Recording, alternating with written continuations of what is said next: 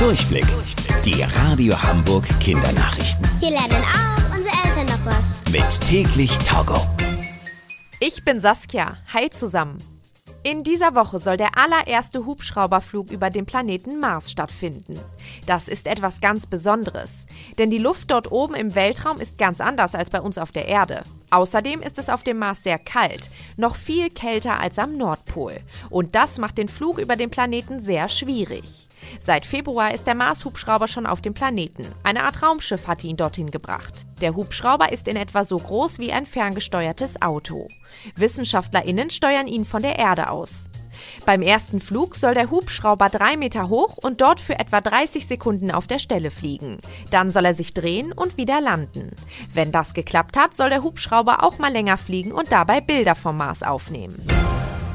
Über 26.000 Pinguine besitzt ein Ehepaar aus Cuxhaven in Niedersachsen. Allerdings keine lebenden, sondern Pinguine aus Plüsch, Holz oder Porzellan, von klein bis groß. Mit der Pinguinsammlung will das Ehepaar jetzt einen Weltrekord aufstellen. Die zwei hatten es schon vor zehn Jahren ins Guinness-Buch der Rekorde geschafft. Damals hatten sie aber erst 11.000 Pinguine. Jetzt sind es mehr als doppelt so viele. Gerade zählen sie noch die Pinguine, um die ganz genaue Zahl dann an das Rekordinstitut für Deutschland zu schicken. Nach dem neuen Weltrekord soll dann aber Schluss sein. Noch mehr Pinguine will das Ehepaar nicht sammeln. Die Radio Hamburg Kindernachrichten. Mit täglich Togo.